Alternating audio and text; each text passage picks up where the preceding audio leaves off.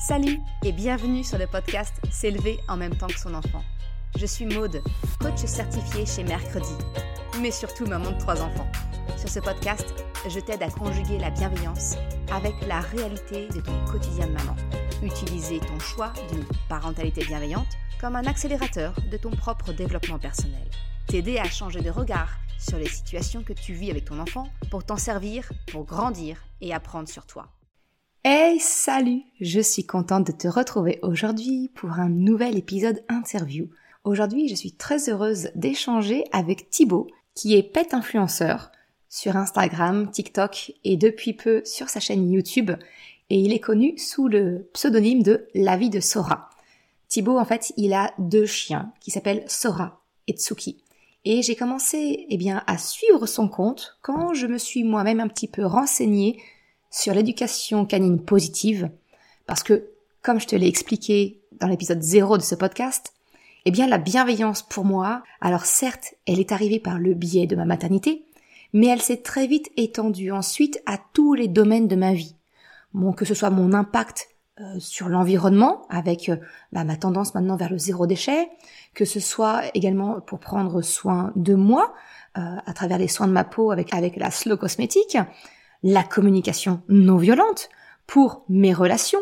Alors bien entendu, ça a commencé avec mes enfants, et puis ensuite ça s'est étendu beaucoup plus largement, eh bien, à mon compagnon et à tout type de relations. Et à un moment donné, dans ma vie, dans ma progression, eh bien, je me suis interrogée, eh bien, sur mon rapport avec mon chat. Parce que non, je n'ai pas de chien aujourd'hui, mais j'ai un chat, Diesel, et je me suis aperçue que effectivement, quelquefois, notre chat finissait par être un peu le souffre-douleur euh, de nos émotions qu'on arrivait un petit peu à, retenir entre nous. Et, voilà, et ça se déversait sur sur le chat. Alors je sais pas toi si tu as un animal, tu vois, mais euh, je me suis comme ça un petit peu interrogée en disant mais ok, quel que soit l'animal qui qui fait partie de notre famille, lui aussi il a le droit à ce respect, à cette bienveillance. Bref, j'en suis arrivée à me renseigner sur l'éducation canine positive. Et j'ai commencé à suivre certains comptes, dont celui de Thibaut. Et ce qui a terminé, j'ai envie de te dire, de me convaincre de franchir le pas et d'oser contacter Thibaut pour lui proposer une interview sur le podcast, eh bien, c'est quand il a publié une vidéo sur son compte Instagram où il parlait que sa propre gestion émotionnelle finalement avait impacté le comportement euh, de son chien, notamment Sora. Alors tu le sais, toi qui me suis, mais les émotions, le fait euh, d'apprendre, nous adultes, à mieux vivre nos émotions pour ensuite l'apprendre à nos enfants, bah c'est mon fer de lance. Hein. c'est vraiment mon objectif premier. Et j'ai voulu, eh bien, en échanger avec Thibaut, faire le parallèle un petit peu de son sa propre expérience avec ses avec ses chiens. Donc quand j'ai vu ce Reels, eh bien, ça a très fortement résonné en moi. Et donc, j'ai la joie que Thibaut a accepté d'intervenir sur le podcast pour en parler. Parce que finalement, qu'il s'agisse de nos enfants, de nos animaux, eh bien notre propre comportement, notre propre gestion émotionnelle, j'ai envie de dire, c'est finalement ça le levier d'action le plus puissant que nous avons pour obtenir eh bien une réponse chez l'autre, un comportement retour de nos proches, que ce soit bah, ton enfant, ton animal et même entre nous adultes. Bon bref, je vais pas te spoiler l'épisode d'aujourd'hui, je vais te laisser découvrir mon échange avec euh, avec Thibaut. On a été très bavard. Clairement, on a été très très bavard. Mais il y a vraiment des pépites, donc je t'invite à l'écouter, peut-être même en plusieurs fois. Euh, mais euh, ça vaut vraiment le coup de voir ce, ce parallèle qu'on peut faire entre le choix d'éducation positive que tu peux avoir pour ton enfant et puis l'approche qu'il y a également avec un animal. Sans plus tarder, j'arrête mon blabla et je te laisse découvrir mon échange avec Thibaut de la vie de Sora. Bonjour Thibaut et merci beaucoup d'avoir accepté mon, euh, mon invitation sur le podcast. Bonjour mercredi. ça me fait bizarre de dire ça comme ça. ouais, non, bah Maud, ça marche aussi. Hein. Maud, ça, ça marche super bien. euh, Dis-moi Thibaut, je t'ai brièvement présenté dans l'introduction, mais euh, bah, j'aimerais te, te, laisser te présenter toi avec tes propres mots si tu, si tu veux bien. Si jamais voilà, les personnes ne te connaissent pas encore et, et souhaitent découvrir un peu qui tu es. D'accord. Alors, euh, bonjour, je m'appelle Thibaut, j'ai 37 ans. Ça fait un petit peu un peu alcoolique anonyme. j'ai essayé d'arrêter les podcasts depuis deux ans, mais j'ai replongé. Euh, non, plus sérieusement, euh, voilà, j'ai 37 ans, j'ai plusieurs formations. j'ai suivi différents parcours professionnels. Là, actuellement, je suis ma, principale activité, c'est le être pet influenceur sur plusieurs réseaux. D'abord TikTok, ensuite Instagram et après j'ai ouvert récemment ma, ma, chaîne YouTube. Mhm. je ne suis pas éducateur canin, pas encore, euh, mais je ne le suis pas. Voilà, c'est pour ça qu'il y a plein de monde à chaque fois qui me demande plein de conseils, euh, ce à quoi je réponds, je ne peux pas donner de conseils, je, n'ai pas la légitimité de le faire. Je peux donner éventuellement mon avis sur une situation, mm. mais c'est la seule chose que je peux faire. Je suis le propriétaire euh, et le, le, le, le, alors propriétaire, maître, euh, doc parent, prenez le terme que vous préférez. Voilà, c'est voilà, c'est comme si souvent quand on, quand on, quand on, quand on vient me voir en disant on dit pas maître, on dit pas propriétaire, je dis toujours oui, on dit pas voiture, on dit automobile.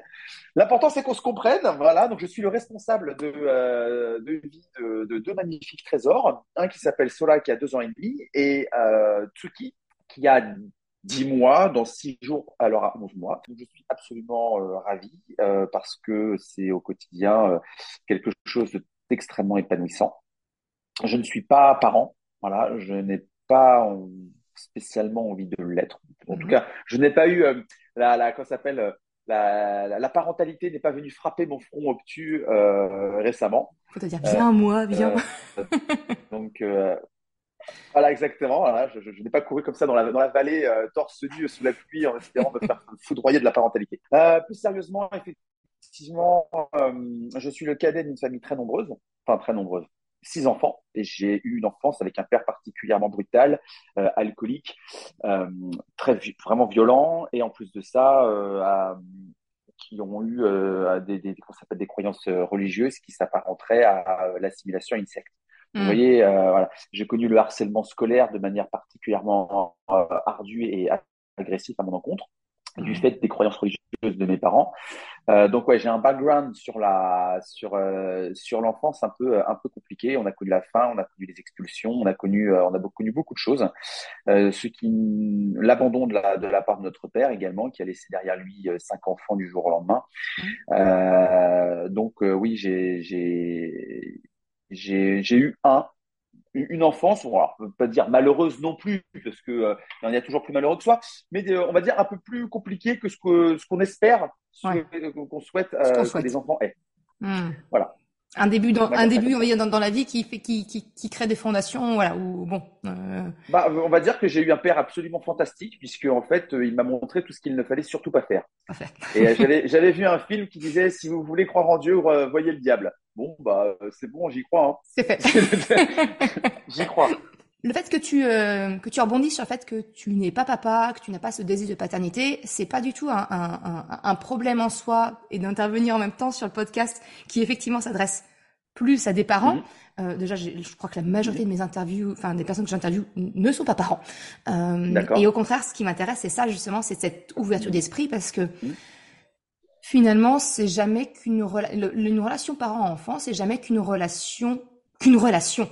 Parce qu'avec toi, on va parler de relation euh, d'être humain à animal, euh, et que ce soit d'un être humain à un autre, que ce soit d'un adulte avec un ou un enfant.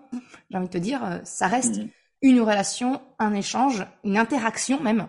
Euh, et c'est ça qui me questionne et c'est ça qui me passionne en fait. Donc, euh, euh, au contraire, j'aime. On a déjà un petit peu discuté en off avant cet enregistrement-là. Euh, et je sais qu'on a, on a pas mal de points de, de connivence.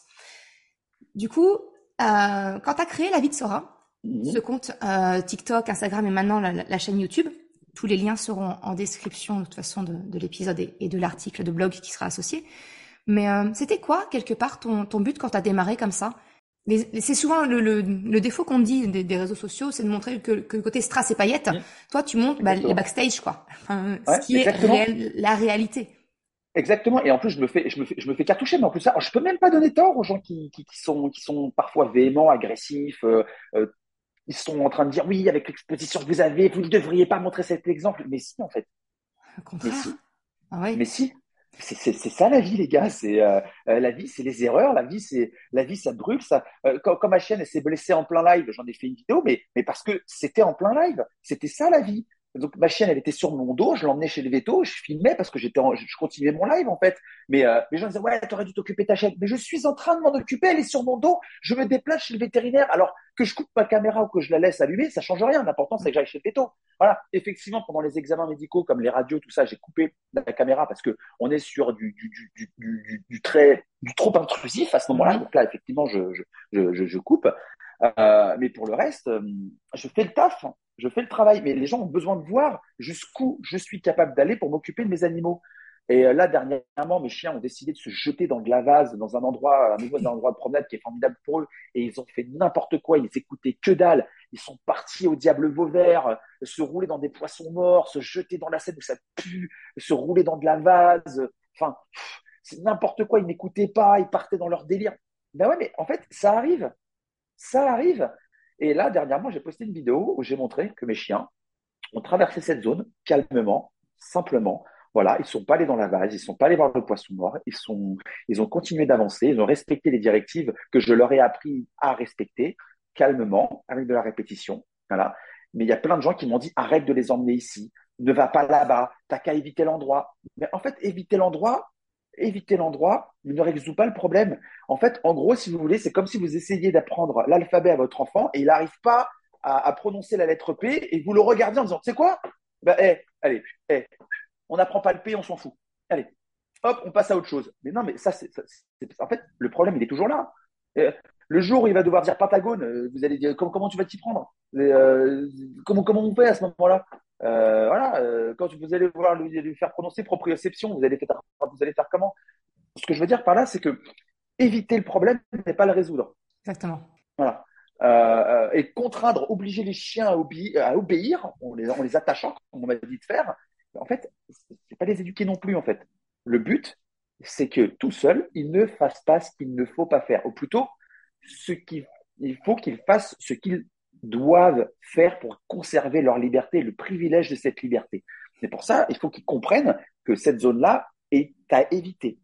Mais ils décident de ne pas y aller. Voilà. Là, on peut dire que le problème est résolu. Finalement, c'est ça le, lien que j'ai vu, euh, moi, quand j'ai commencé à suivre euh, notamment ton compte. C'est que finalement, euh, tu vois, dans la parentalité, souvent, on, dit non, mais un enfant, ça doit obéir, il doit écouter ses parents, écouter ce qu'on lui dit de faire et faire tel qu'on lui dit. Et tu viens de dire exactement la, même chose finalement, c'est que on attend aussi d'un animal qu'il obéisse, euh, parce que c'est comme ça qu'on conçoit la chose. Mais en mmh. fait, toi et moi, on explique aux gens qu'il y a une autre façon de faire. Mmh. Que ce soit d'expliquer à un enfant ou à l'animal mmh. comment faire et qu'il décide par lui-même bah, de, ne pas avoir telle action ou tel comportement. Donc, tu as appris, tes, chiens ont fait cette erreur, effectivement, d'aller dans cette zone peu recommandable. Mais tu leur as appris euh, que c'était pas la bonne décision. Et aujourd'hui, tes chiens, euh, je pense notamment, je, mettrai le lien, mais cette fameuse vidéo, on les voit, ils se promènent dans cette même zone sans pour autant être ni tenus en laisse ni, ni rien. Et ils traversent l'endroit sans, sans, sans y retourner. Et ce qui ne veut pas dire qu'ils ne vont pas y retourner. Ah bah non, sinon ce serait trop beau. Parce que mais, mais, parce que c'est pas figé. Vous savez, j'ai toujours, il y a quelque chose qui m'a toujours épaté. C'est quand les gens ils me disent euh, on est comme on est, on ne peut pas nous changer. Je trouve que c'est dramatique d'entendre une phrase comme celle-ci. Elle est, je la trouve monstrueuse d'inertie en fait. C'est, euh, si vous voulez, on est là en train de dire que fondamentalement on est comme on est et on peut pas changer. Euh, chasser le naturel et revient au galop. Des trucs comme ça que vous entendez, mais qui sont, mais qui, mais qui sont pas possibles. Comme si j'étais la même personne qui a une heure ou comme si j'étais la même personne qui a un an, il y a 15 ans. Il y a... Mais c'est faux. Et c'est pas parce que, effectivement, vous avez fait un long travail pour, par exemple, je suis quelqu'un de particulièrement impulsif euh, et pendant des années, j'ai été très agressif. Euh, mais vraiment, c'est, euh, euh, j'étais capable de, de, de, de quelqu'un dans la rue, à l'envoyer, mais vraiment, vraiment, mais donc j'ai fait un énorme travail là-dessus. Mes chiens d'ailleurs m'ont grandement aidé à ça.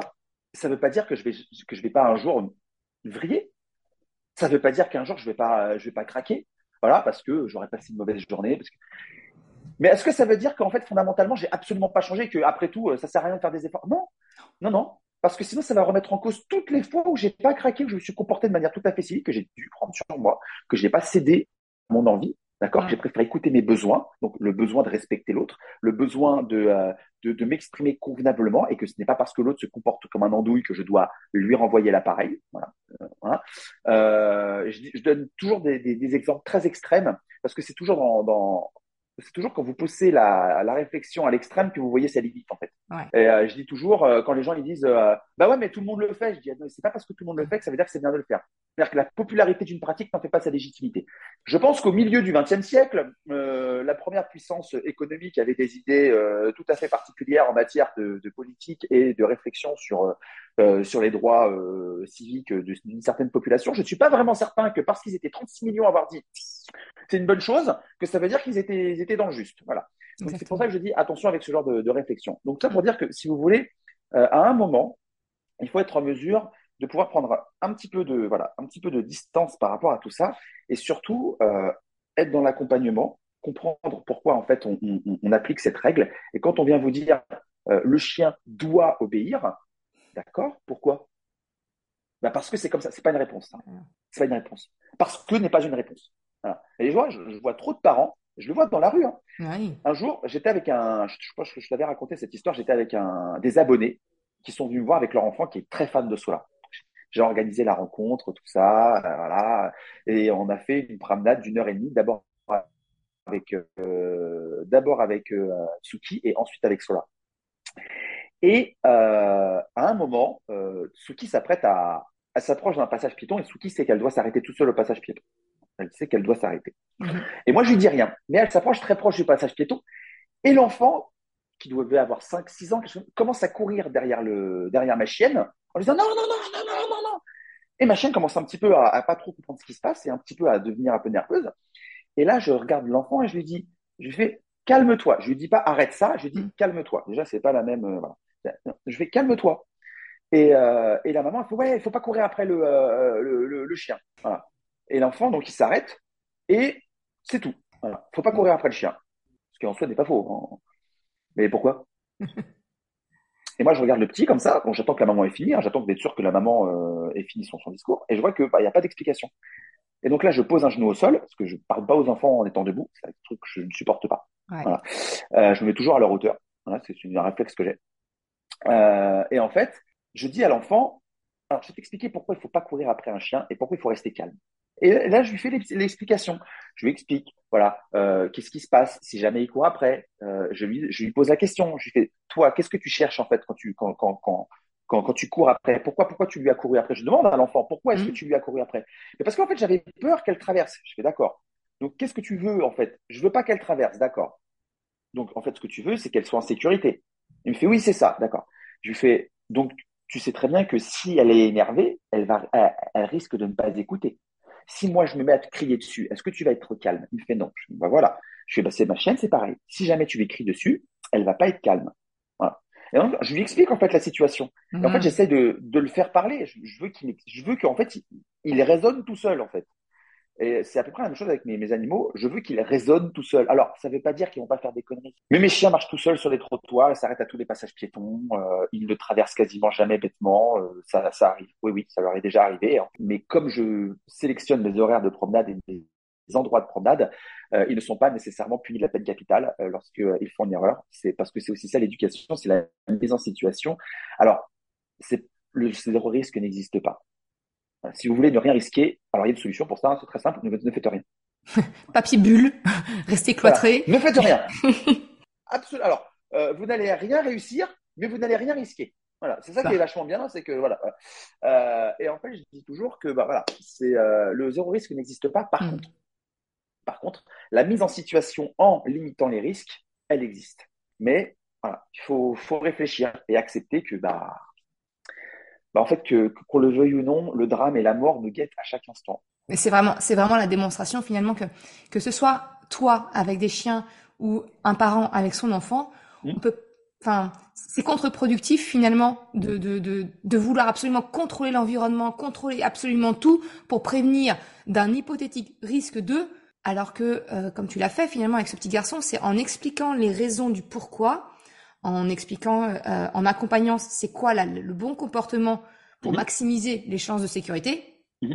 bah voilà, là on donne, on, donne de quoi, de quoi construire, de quoi avancer euh, intelligemment, j'ai envie de dire.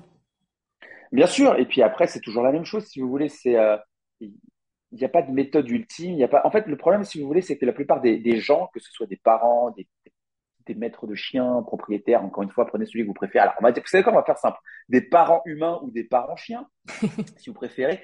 Euh, il y a toujours cette volonté, mais ça c'est très culturel, hein, euh, c'est très culturel. Il y a toujours cette volonté du, du, du zéro risque.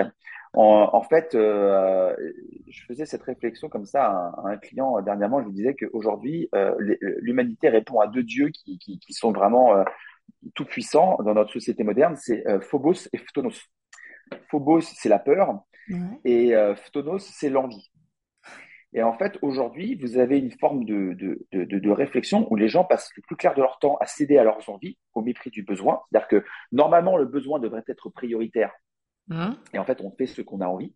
Et ça se voit dans l'éducation. Hein. C'est-à-dire que le besoin nous indique qu'il va falloir qu'on prenne du temps, qu'il va falloir qu'on explique, qu'il va falloir euh, qu'on qu'on s'arme de patience euh, et, et, et qu'on accorde ce temps absolument, mais on n'a pas envie de le faire n'a pas voilà, la facilité. Donc, voilà.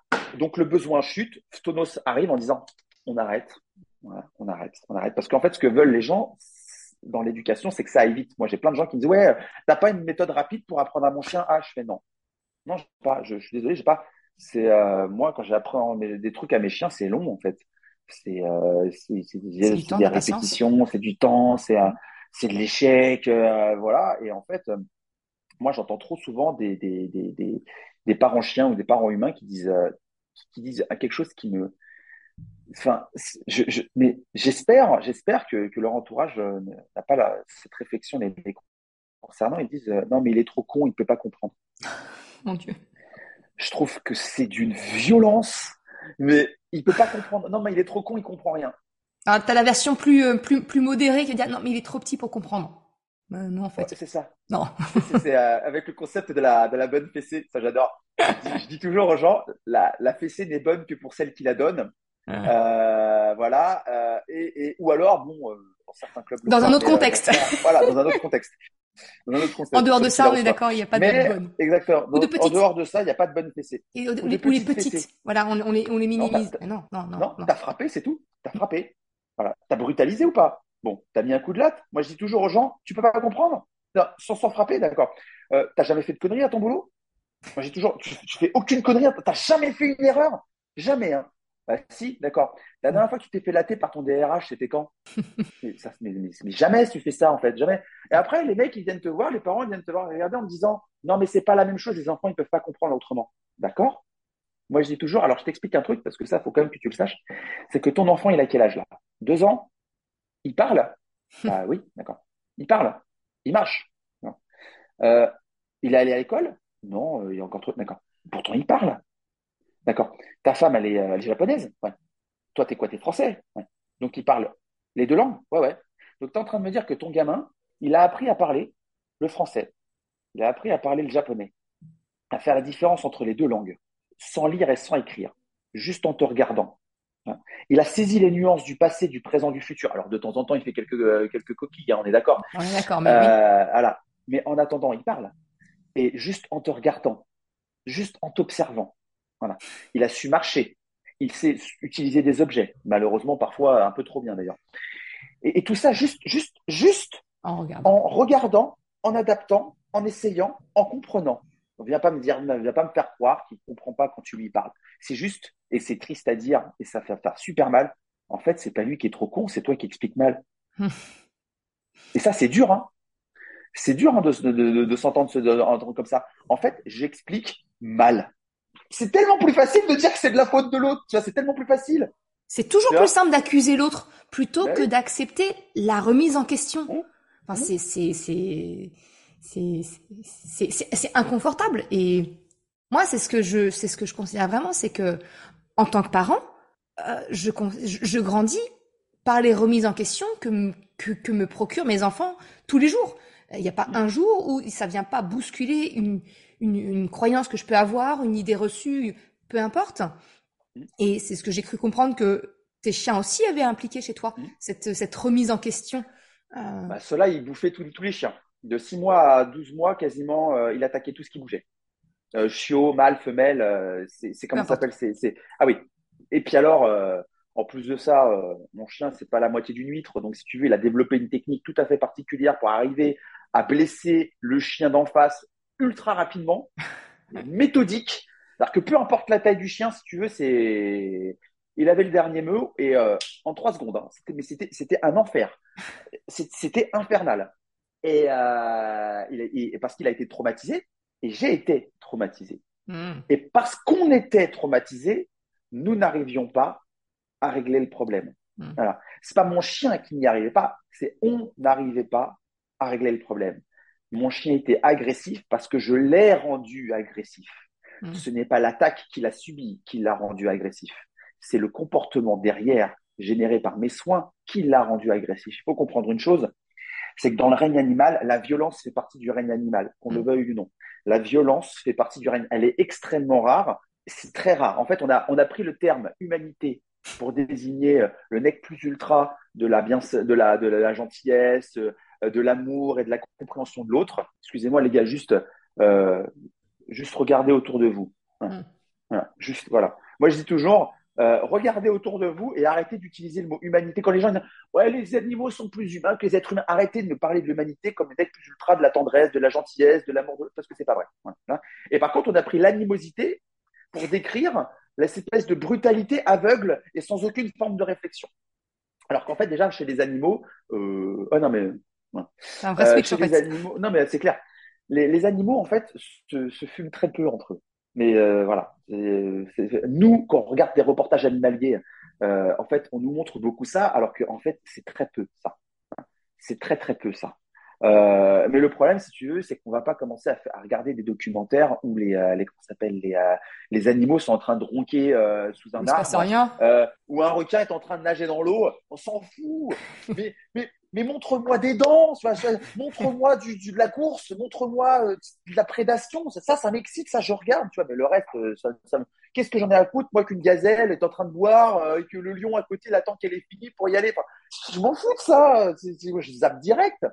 Et en fait, euh, il y a une forme de sensationnalisme que nous, que nous balancent comme ça les documentaires animaliers, euh, en essayant de nous faire croire que, euh, alors qu'en fait, dans le règne animal, la violence existe, elle est admise, euh, mais elle est beaucoup moins traumatisante que pour nous, en fait. Mmh. Nous qui refusons toute forme de violence, et je peux comprendre, hein, parce qu'on est des êtres humains, normalement, on est censé quand même euh, pouvoir communiquer, on n'est pas censé en venir aux mains, on a d'autres méthodes d'explication, on a mmh. un langage très construit, très complexe, normalement qui devrait normalement nous empêcher d'en venir à des extrêmes physiques. Bon, les animaux, c'est moins ça.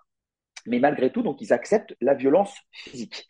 Elle est moins traumatisante. En règle générale, et ça, ça se vérifie, hein, c'est le comportement du maître au moment où ça se passe qui incorpore une forme de traumatisme psychologique dans le chien. Dans l'animal. Ah. Voilà. C'est-à-dire que si on n'a pas blessé physiquement le chien, eh ben, en fait, on l'a blessé mentalement. Or, la blessure physique, en fonction de la gravité de la, de la blessure, en un mois, un mois et demi, peut-être deux mois, c'est plié. C'est réglé.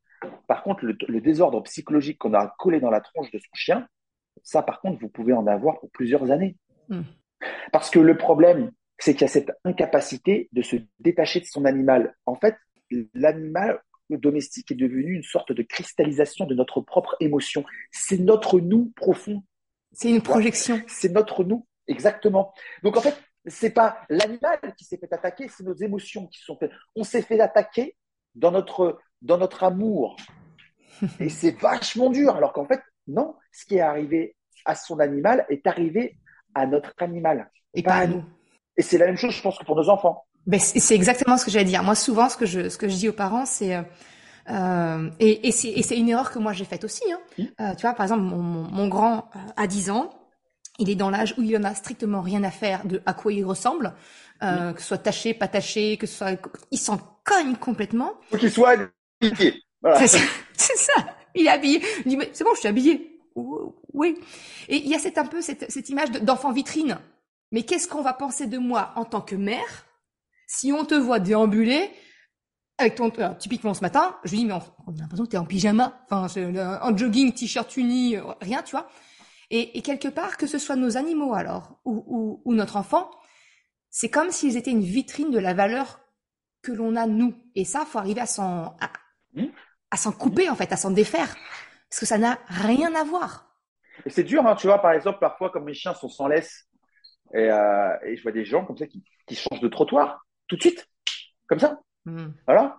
Bon, avant, ça me choquait vachement. Je me disais, mais attendez, euh, qu'est-ce que ça veut dire Mais je suis quelqu'un. De... Oui, mais en fait, la personne, elle change de trottoir parce qu'elle a peur de tes chiens, pas parce qu'elle a peur de toi. Toi. Voilà, c'est tout. C'est c'est comme ça. C'est pas autrement. C'est euh, moi, je vois parfois des, des propriétaires et aussi, on, on- on- on- en fait, on apprend à nos animaux à avoir peur. Il faut comprendre une chose et ça, c'est vachement important.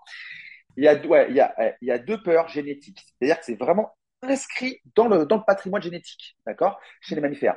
Tout le reste, ce sont des peurs apprises par l'éducation, l'expérience, la culture chez les êtres humains. Euh, et encore, je dis chez les êtres humains, mais euh, les orques aussi ont une culture, faut quand même le savoir.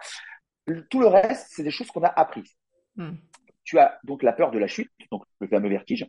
Le vertige est quelque chose d'absolument naturel. Voilà. C'est la peur, la peur de chuter. Et tu as la peur des très hautes fréquences, c'est-à-dire que quand on te fait peur, tu te mets à hurler. Ok. Ben, en fait, c'est un mécanisme de défense naturel, j'ai incorporé dans le, code génétique. Normalement, c'est censé faire fuir le prédateur. Alors, euh, quand tu es tout seul à te mettre à gueuler, si tu veux, euh, très souvent, ça excite même un peu le prédateur. Par contre, si vous êtes tout un troupeau à vous mettre à gueuler comme des possédés, si vous voulez, là, ça fait super peur. Hmm. C'est-à-dire qu'une tribu de singes qui va se mettre à hurler devant un jaguar peut le mettre dans un état de stress et celui-ci peut être capable de ne plus réfléchir comme, euh, comme il aurait été capable de faire.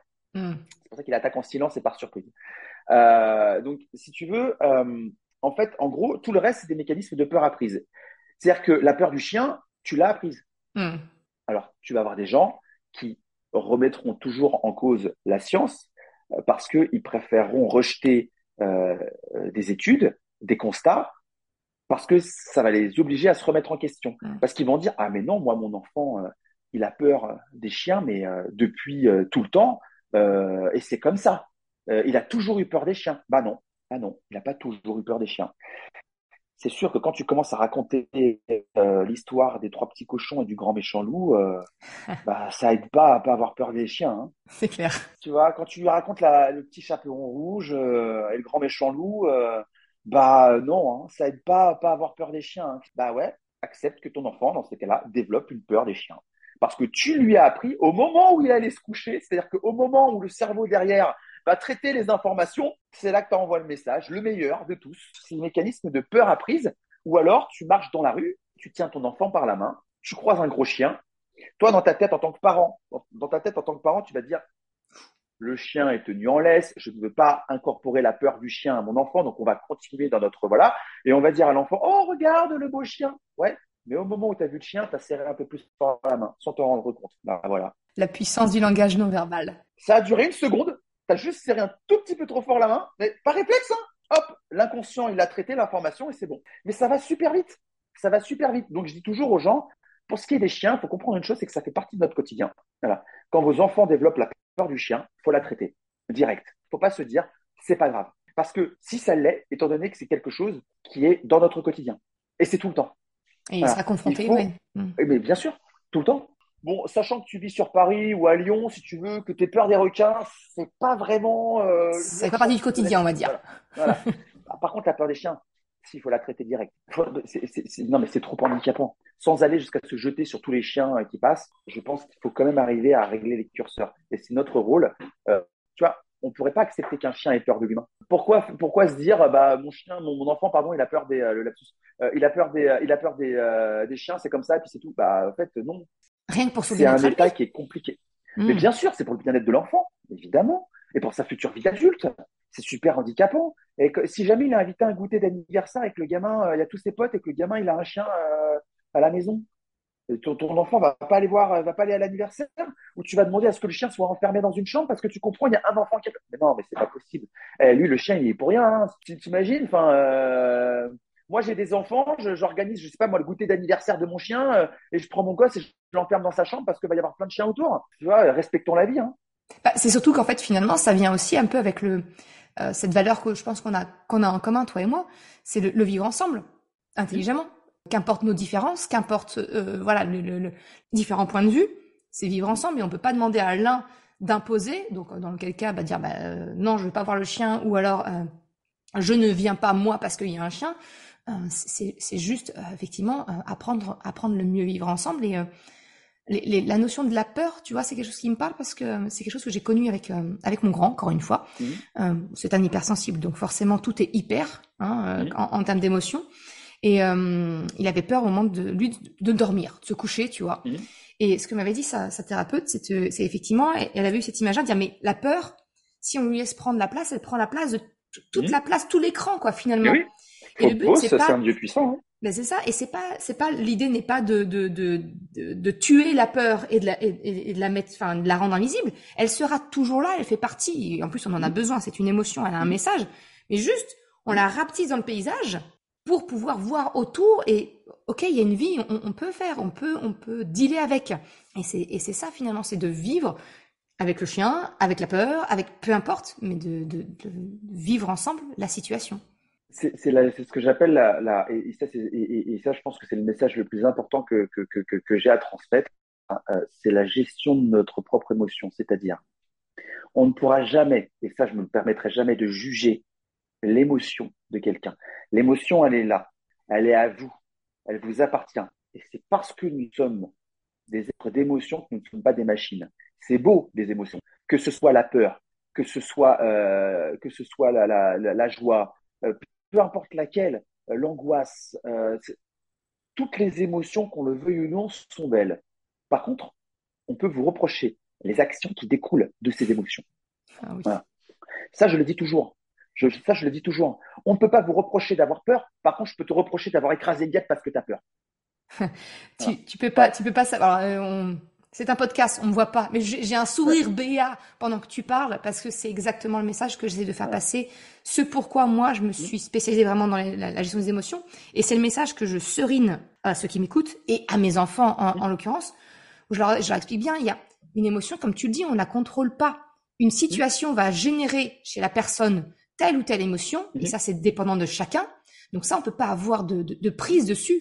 Par contre, comment on vit cette émotion? Et comment on l'exprime, ça c'est de notre ressort, c'est du ressort de la personne. Et là, on peut agir dessus. On peut agir de comment on exprime cette émotion, comme tu le dis, mhm. bah, fracasser la tronche de la guêpe qui a rien demandé à personne, euh, ou juste dire. Oui, mais parce que j'ai peur. Oui, bah oui, mais non. la justification, parce que j'ai. En fait, c'est ça que je trouve extraordinaire, c'est la capacité de l'être humain à justifier à justifier l'application de la peine capitale juste parce qu'il a peur. Ah.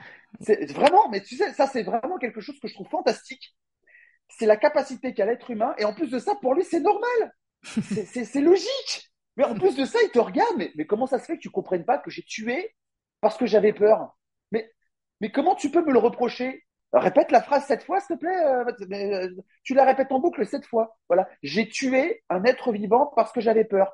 Répète-le pour voir euh, sept fois. Et, en fait, à, un moment, à la septième fois, voilà, à la septième fois, la personne a Ouais, mais c'est pas pareil. c'est qu'une guêpe. non, mais ouais, c'est ça, c'est qu'une guêpe. Ouais, c'est pas pareil, c'est qu'un chien, c'est pas pareil, c'est qu'une antilope, c'est pas pareil, c'est que, c'est que, c'est que, c'est que, c'est que. Comme si ça n'avait aucun prix, aucune valeur, tu vois. Et en fait, je dis toujours, non, tu vois, je, je, moi, je tue pas les araignées euh, chez moi. Hein. Euh, j'aime pas spécialement les. Maintenant, enfin, j'aimais pas spécialement les araignées. Maintenant, j'ai fantastique parce que j'ai regardé beaucoup de documentaires. Parce que justement, quand j'ai très très peur de quelque chose, j'essaie de comprendre en fait. Voilà, c'est ce, ce, quelque chose. Et c'est ça que je trouve terrifiant et c'est ce que mes animaux m'apprennent tous les jours, c'est la gestion de mes émotions. Je me oh. doute bien que le jour où ma chienne me traverse le boulevard, la dernière fois au mois d'août, elle m'a fait le, elle m'a fait le l'essuie-glace sur l'avenue Vagram. Donc c'est une double voie. Hein. Elle m'a fait, je traverse une fois, je traverse deux fois, je traverse la troisième fois, et elle est revenue me voir le quatrième fois. On, serait au mois de septembre, aujourd'hui ce serait un requiem pour ma chienne. Euh, bon, on était au mois d'août, donc il y avait personne. Je crois que sur le moment, euh, si tu m'avais mis une olive entre les fesses, je te faisais pas un lit d'huile. Niveau émotion, on devait être pas mal. Euh, tu crois que je suis pas sorti dans mon dos, j'avais, j'étais trempé de sueur. tu crois que j'ai hurlé? Tu crois que j'ai crié sur mon chien? Non, j'ai posé un genou au sol et j'ai appelé ma chienne calmement et j'ai attendu qu'elle revienne vers moi. Alors que je peux t'assurer que intérieurement, mais j'étais au bout de mon existence. Je veux bien Mais vraiment, c'est-à-dire qu'à ce moment-là, il faut comprendre une chose, c'est que c'est une prise d'otage. Le problème, c'est que si tu cries, tu énerves ton chien. Si tu énerves ton chien, il continue de faire sa dinguerie. Jusqu'à ce que tu arrives à un moment, bah, euh, t'as beau être au mois d'août, euh, bah, il y a quand même des voitures. Tu dois, tu dois couper ton système limbique, c'est-à-dire mmh. ta machine à émotion. Euh, je vous invite à, aller vous renseigner sur ce que c'est que le système limbique et vous comprendrez mieux la peur, et du moins son mécanisme. Mmh. Et laisser ton cortex préfrontal, donc le, le, le comment le siège de la rationalité, c'est lui qui doit prendre le lead à ce moment-là. Pourquoi? Parce que ce que tu veux, ce qui doit se passer maintenant, là tout de suite, c'est que ta chienne revienne te voir. Si tu cries, si tu t'énerves, si tu cours après, si tu fais... en fait, c'est perdu. Voilà, tu as perdu. C'est bien choisi comme terme. Oui. dans ton cas, ouais, effectivement. Au, sens propre. Voilà. Donc, tu dois rester calme et dans ta tête, tu te... il faut que tu te dises, voilà, elle doit revenir. Tu te calmes, tu prends une position basse, tu prends une voix calme, tu attends qu'elle revienne et tu bouges plus. Voilà. Elle finira par revenir, de toute façon. Et en fait, il y a quelqu'un sur mon live qui me disait, mais pourquoi tu cries pas? Fait, parce que ça sert à rien de crier. Le volume sonore ne fera qu'amplifier le problème. la seule personne que ça va soulager, c'est toi et ton système limbique. C'est tout. Tu ne fais que tu ne fais que te soulager toi en aggravant le problème. Voilà. Et c'est le plus difficile. Mes chiens m'ont appris à me taire. Oui, mais ça, c'est parce que tu as, été ouvert à cette remise en question-là. Mais ben oui. Hein. Mais parce qu'en fait, je me suis retrouvé dans des situations pas possibles. Euh, la mise en situation, quand tu m'as demandé quelle était, c'était quoi mais la base de mon, de, mon éducation, c'est la mise en situation. C'est tout. Laisser erreur. Voilà. C'est là, ouais, bah ouais, bah ouais, mais ça comporte des risques, hein, bah oui. Mais c'est comme ça qu'on apprend en plus. Enfin, c'est, on n'apprend pas quand on fait tout bien du premier coup. Enfin, on ne, on ne retient rien si tout, si tout se passe bien du premier coup. C'est juste utopique. Par contre, effectivement, euh, tester un truc, se planter, bah, faire différemment, euh, se replanter, refaire différemment. Ah, là, il y, a un début de, de, réponse. On s'approche de ce que je veux comme, euh, comme, comme, comme comportement, par exemple. Euh, bah là, on s'approche d'un truc. C'est le, ouais, c'est le test and learn. On, on parlait en off, toi et moi, que effectivement, je, te demandais comment tu, tu nommais l'éducation que tu donnais à tes chiens.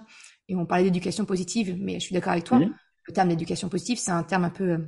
C'est galvaudé aujourd'hui. Ouais, voilà, et on, c'est pour ça qu'il y a beaucoup de critiques aujourd'hui, alors que ce soit en, parentalité euh, ou même éducation canin.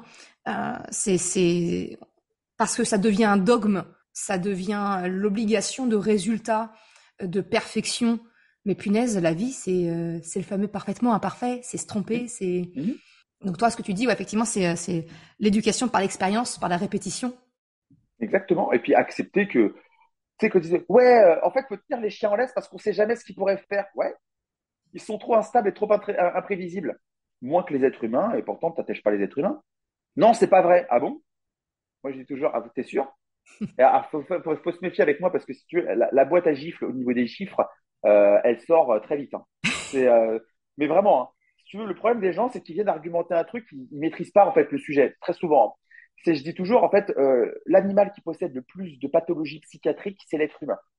C'est même pas comparable, en fait. Hein, c'est, euh, mais vraiment, voilà. Euh, c'est l'animal le plus violent, c'est l'animal le plus agressif, c'est l'animal. Regarde, on en parlait tout à l'heure. C'est le seul qui punit de la peine capitale parce qu'il a peur, hmm.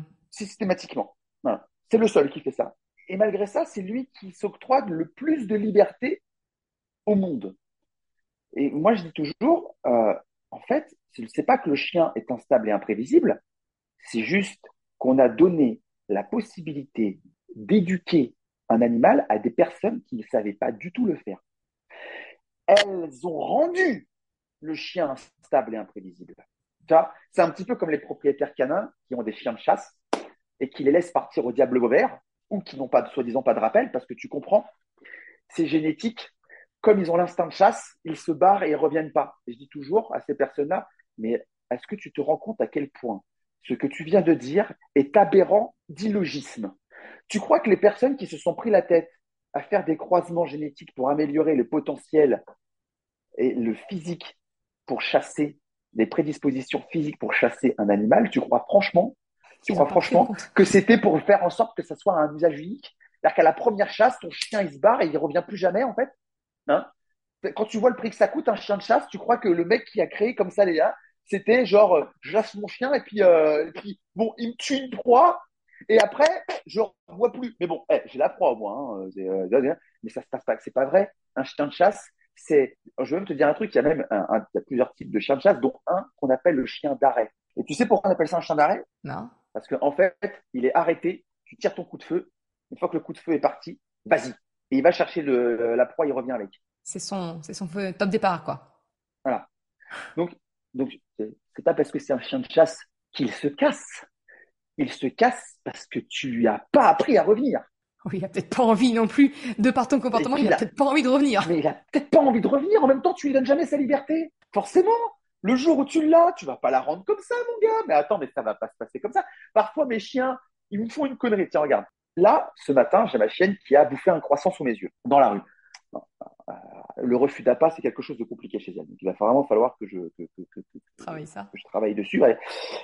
Et en fait, euh, ma chienne a fini le croissant sous mes yeux, donc euh, j'essaie de m'approcher d'elle, elle ne veut pas lâcher, donc elle s'éloigne de moi, mastique, laisse tomber un bout, le temps que je revienne, elle a pris le bout, elle s'est barrée un peu plus loin. Bref, vous voyez un peu le truc.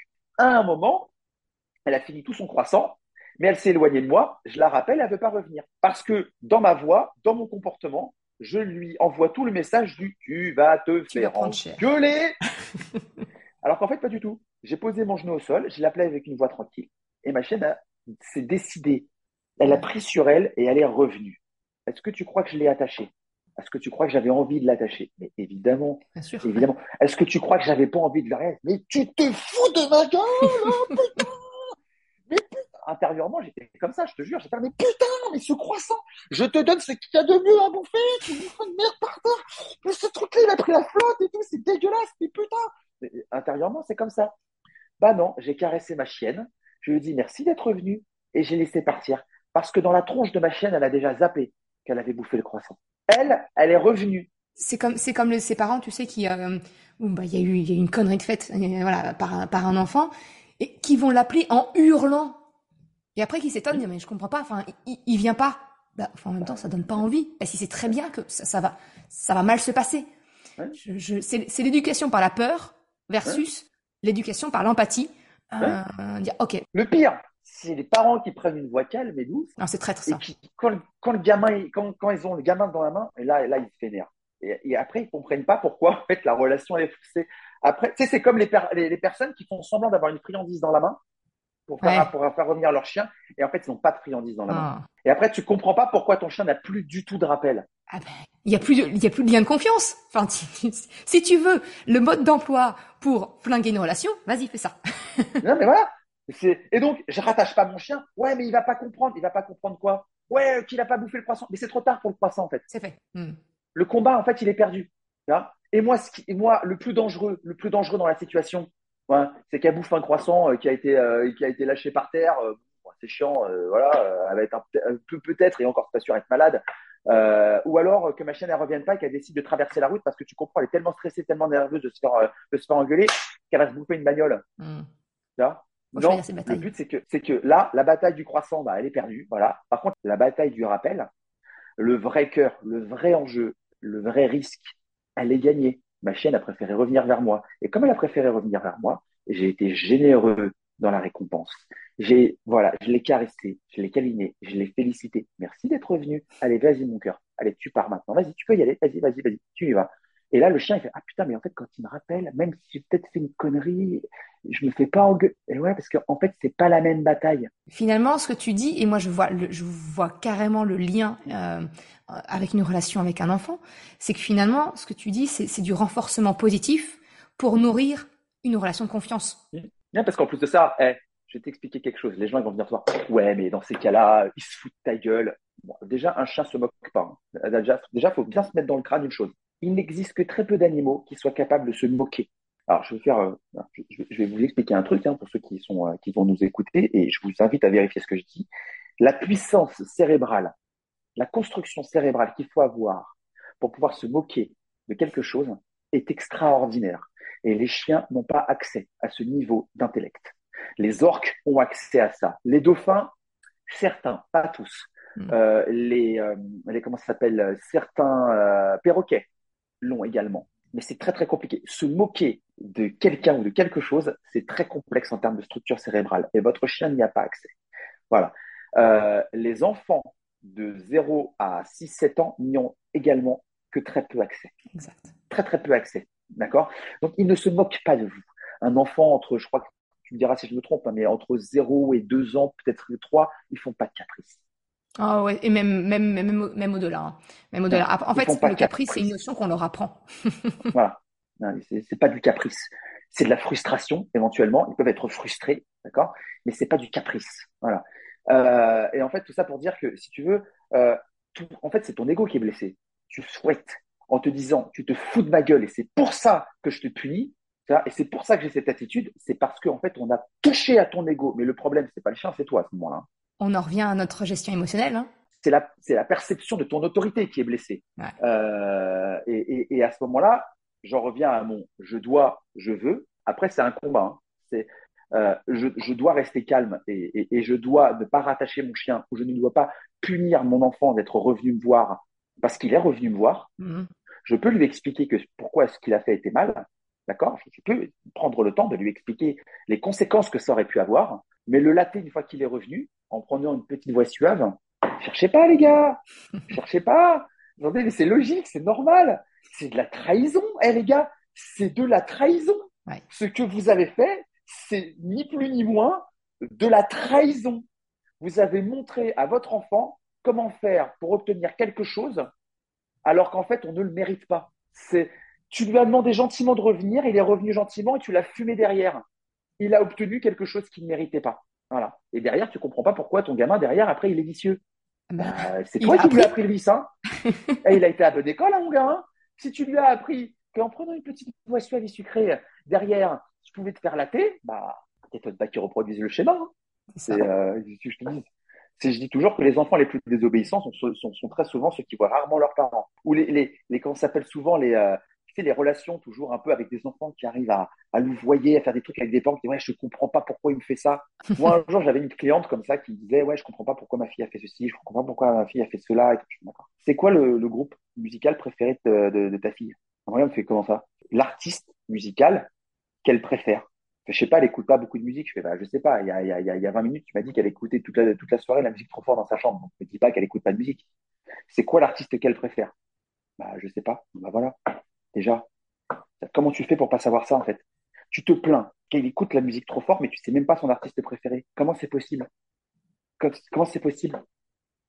C'est quoi sa couleur préférée? Hein? C'est quoi son sport préféré? C'est quoi son activité préférée? Ça me fait halluciner de voir des parents qui ne savent pas ce que l'enfant préfère.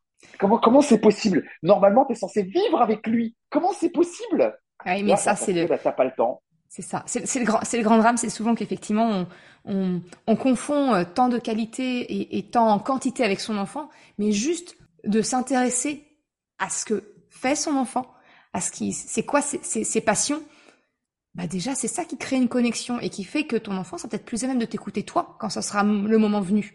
Il y a une telle, euh, il y a une telle, je suis désolé pour l'expression que je vais dire, mais elle est vraiment, elle est, euh, je suis désolé, hein, vraiment, je, je, je présente euh, les plus sincères. De, de ah, je suis désolé de ce que je vais dire, mais il y a une telle masturbation intellectuelle euh, autour de la, de la, comment s'appelle, de la, de l'autorité en fait. Oh, oui. C'est, vraiment, tu sais, entre ceux qui ne veulent absolument pas faire preuve d'autorité parce que c'est difficile euh, de bien doser. Donc, comme c'est difficile de bien doser, quand est-ce que c'est trop, quand est-ce que c'est pas assez, dans ces cas-là, on délègue à autre. Ça, ça, ça me fait halluciner les parents qui disent euh, si jamais tu fais pas ça, je vais appeler un tel. Oh mon Dieu. Hein.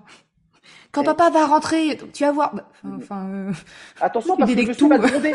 Mais c'est pas au monsieur que le mec, ton, ton gamin ne connaît pas, tu vois, qui, doit te gronder en fait. Enfin, tu vois, c'est, tu, fais quoi là? C'est d'où tu délègues, d'où tu délègues un truc aussi important? Enfin, ça, c'est un moment. C'est, c'est quoi là? Euh, Moi, je suis dans la rue, je dis pas, je dis pas à mes chiens, tu vas voir que le mec en face, il va te fumer. Mais ça va pas, non? Euh, Enfin, euh, explique à ton gamin pourquoi faut pas le faire, mais tu commences pas à dire que c'est quelqu'un d'autre qui va le punir. Tu vois, c'est, euh, c'est, euh, tu me fais quoi là en fait? C'est comment ça se passe? Et donc, ça, ça c'est des choses comme ça qui me font, qui, qui, qui, sont, mais qui sont ultra violentes en fait, mmh. qui sont ultra violentes. C'est, c'est en fait l'autorité, le cadre. Déjà, pour commencer, il faut arrêter d'imaginer. En fait, souvent, quand on, quand on voit le cadre et l'autorité, on voit quelque chose de fixe. Ah non.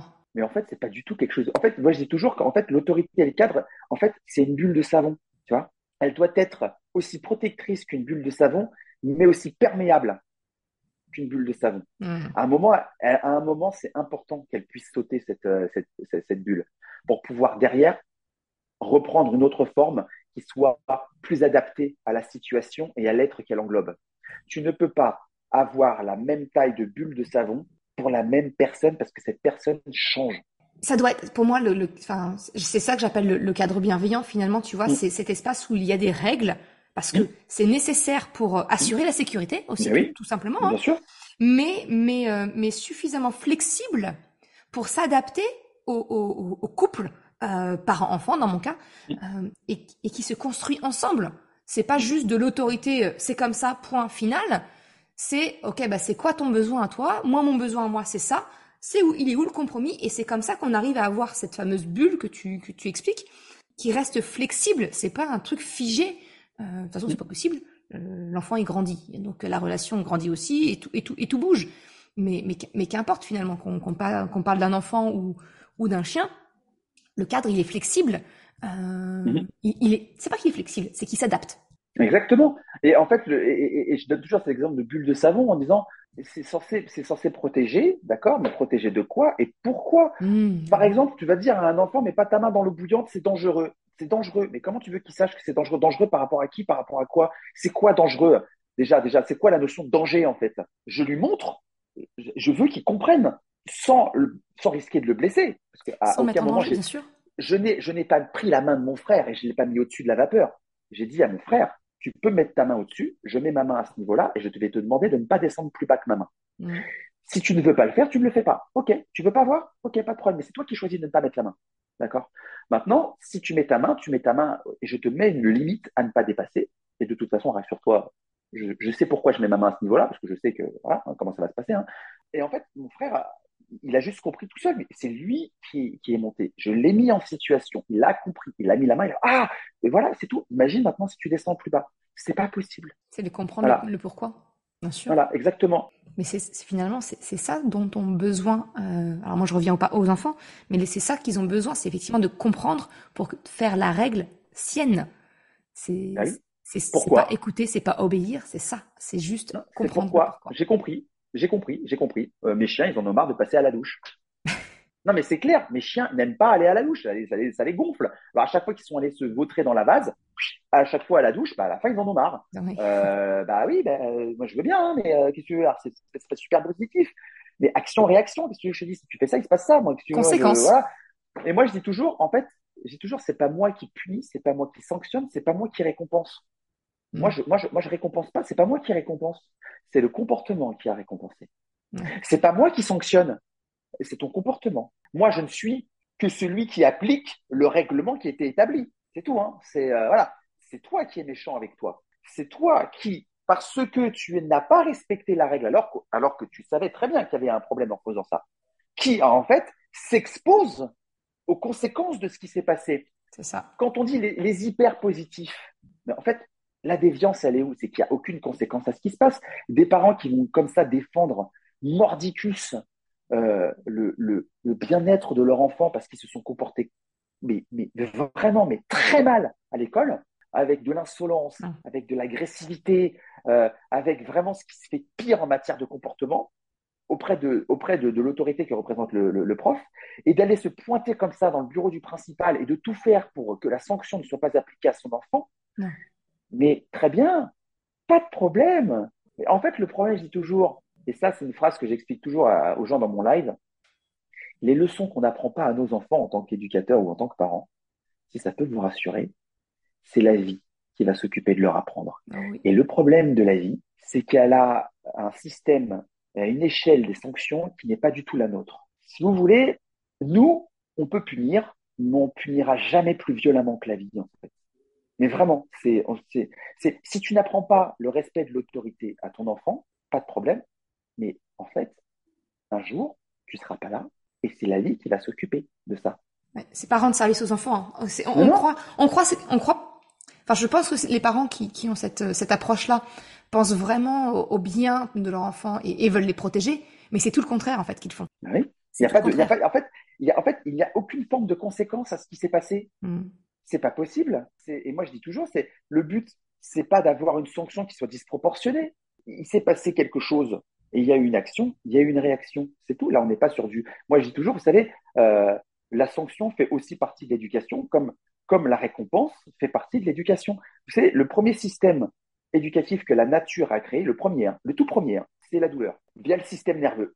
Parce que la douleur est un message informatif et un message éducatif. En gros, plus la douleur va être élevée, plus elle va vous donner l'information des dégâts qui ont été faits dans l'organisme, mais également va vous laisser une trace émotionnelle suffisamment bien ancrée pour que vous n'ayez plus jamais envie de recommencer. Et ce système éducatif, il est extrêmement bien fait.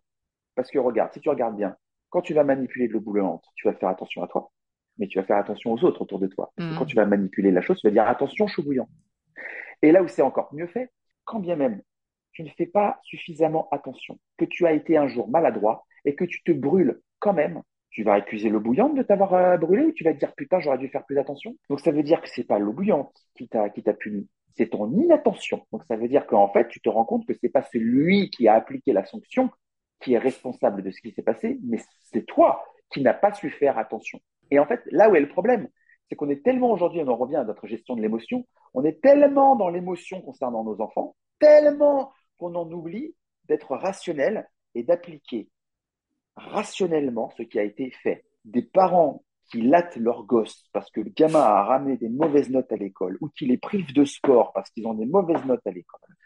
Euh, qui, euh, je leur dis, déjà, je ne vois pas le rapport entre le coup de latte et la, mauvaise, et la mauvaise note. Je, je, suis désolé. Je ne vois pas le rapport entre la pratique de son activité physique et la mauvaise note à l'école. Je ne vois pas le rapport entre les deux. Voilà, je, voilà. Quand des parents se mettent à hurler sur leurs enfants parce qu'ils vous ont ramené un 3 sur 20, ils sont où les 17 points? Ils sont où les 17 points? Ok, pas de problème. Ok, non mais j'entends. Je peux te poser une question par contre? Euh, ouais.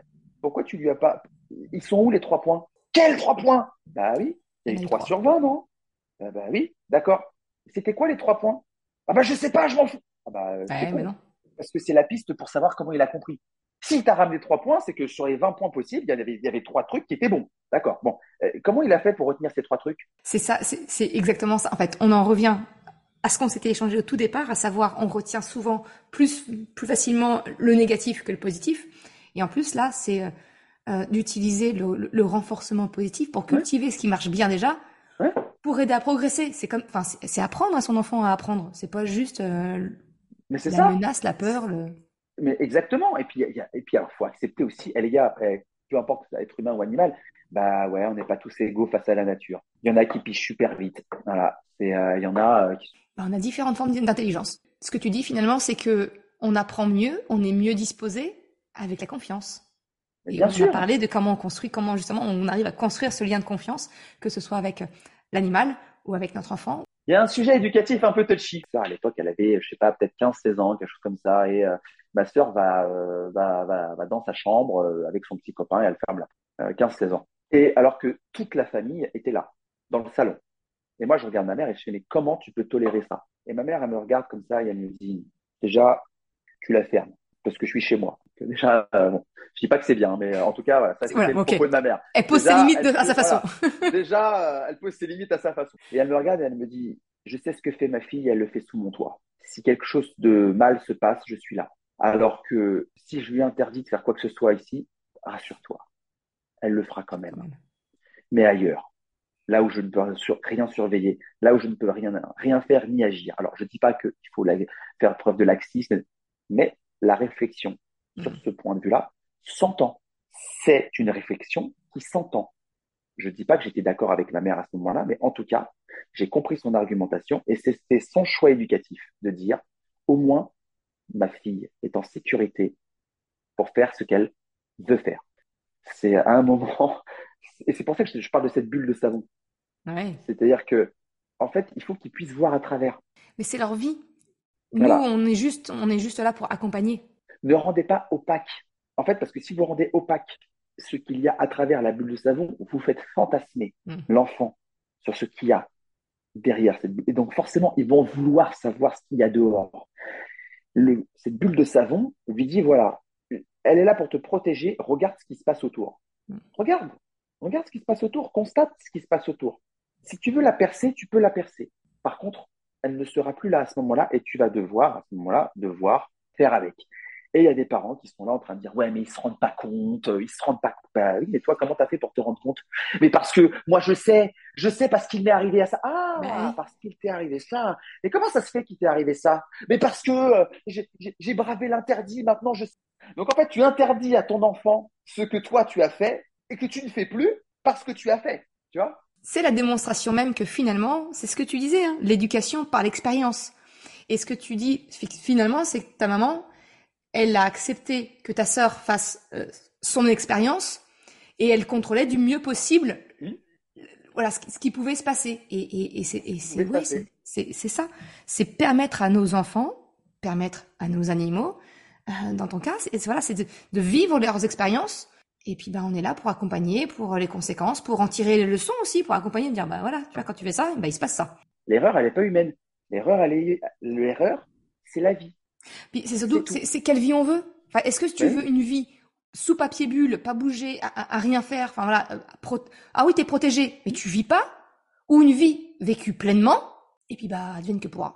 Eh, les gars, vos chiens, quand ils sont attachés en laisse toute la journée, ils sont en tôle. Hum, bah oui.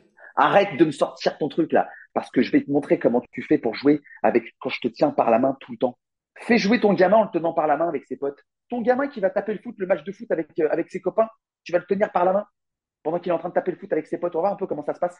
Et j'ai toujours, en fait, vos chiens, ils sont en tôle. Que tu le veuilles ou non, ils sont en tôle.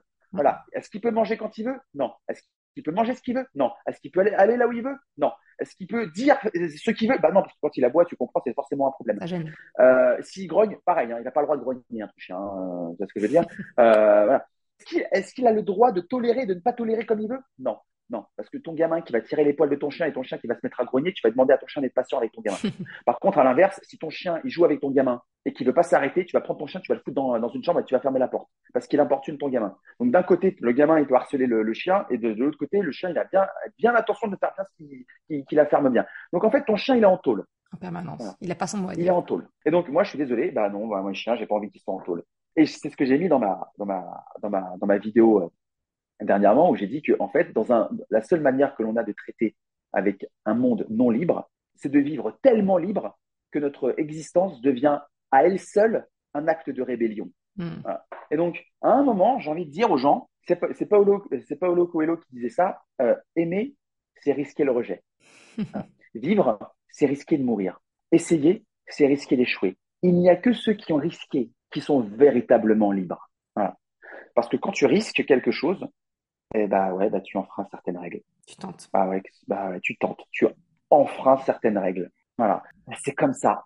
C'est comme ça. Alors, effectivement, euh, ça ne veut pas dire que je suis parfait. Oui, je me suis déjà énervé sur mes chiens. Oui, j'ai déjà hurlé sur mes chiens. Évidemment, je suis pas un putain de moine, je le serai jamais.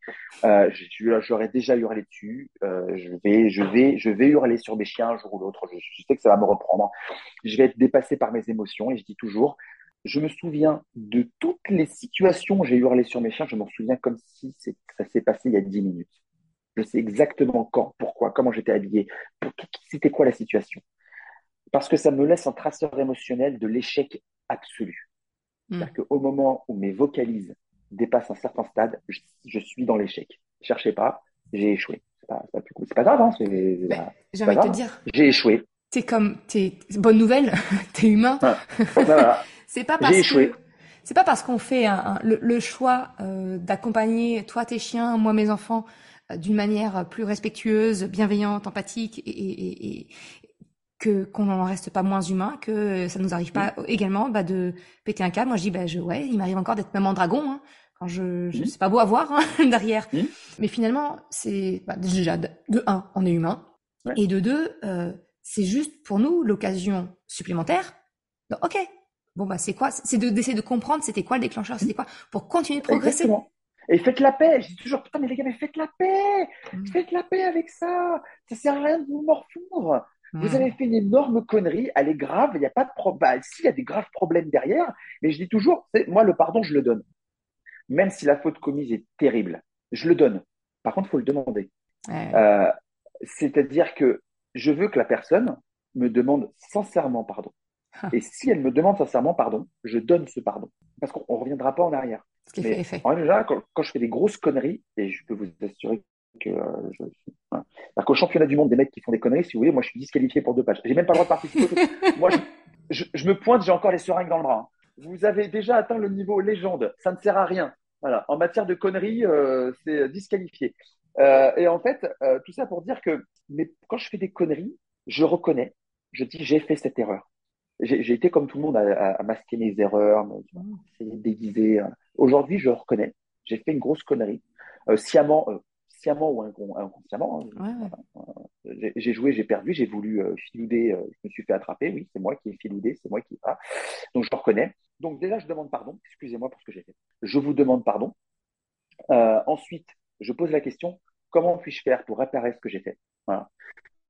Et derrière, j'agis. Ah, et donc, quand les gens répondent à ce genre de step, qui je suis pour ne pas leur donner? Mais en tout cas, j'ai déjà des chiens qui ont blessé très gravement mon chien et j'ai vu dans le regard des gens qui m'ont derrière envoyé des messages, je vous demande pardon, je suis désolé, j'aurais dû être plus, j'aurais dû. Ok, c'est bon. C'est pas vous qui avez blessé mon chien, c'est votre chien qui a blessé le mien déjà pour commencer. Vous, vous n'y, je ne peux pas dire que vous n'y êtes pour rien, mmh. mais en tout cas, ce n'est pas vous qui avez fait acte 2. Voilà. Mmh. Euh, effectivement, vous auriez pu, vous auriez dû, Pierre, euh, mais ça s'est pas fait en fait. Mais je te rejoins complètement. Finalement, c'est le, le, euh, le enfin voilà, demander pardon, c'est souvent on se dit ah bah on demande pardon et hop euh, c'est bon. Non, mm. comme tu dis, c'est euh, c'est ok, je te demande pardon, c'est de faire l'effort de sincère, l'intention qui est derrière, et c'est de comment je répare? Qu'est-ce mm. que je peux faire? C'est quoi l'enseignement que j'en tire mm.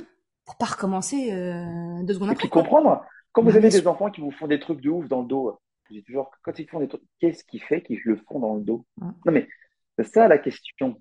C'est ça en fait qu'il faut arriver à se poser comme question. C'est pourquoi est-ce que c'est fait comme ça? Pourquoi c'est fait dans le feutré? Pourquoi c'est fait dans le feutré? Mais l'interdit, justement, l'interdit génère, génère l'attrait, l'envie. bien, sûr, parce que le problème d'interdire, c'est que, en fait, c'est que c'est pas compris.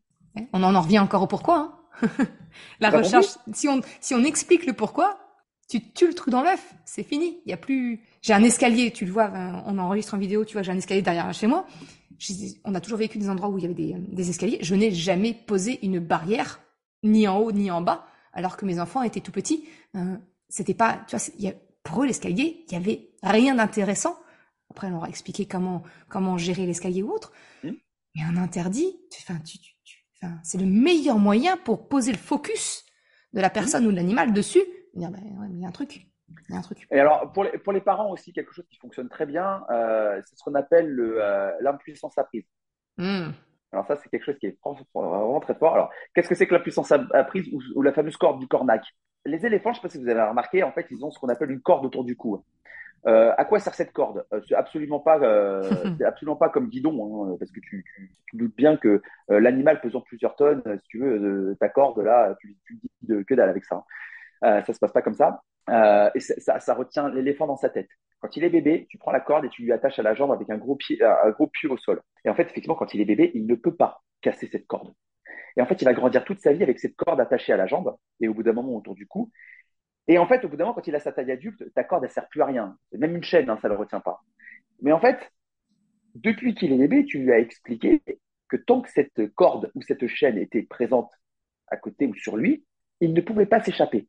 Et donc, en présence de cette chaîne, l'éléphant le, l'éléphant ne part pas parce qu'il est enfermé dans sa tête. Il croit fondamentalement que tant que sa chaîne est présente, il ne peut pas partir. C'est ce qu'on appelle la fameuse impuissance apprise. Et mon chien, par exemple, Sola, euh, j'ai mis un temps faramineux pour lui apprendre à monter et descendre des escaliers, parce qu'il n'a monté et descendu des escaliers seul qu'à 11 mois.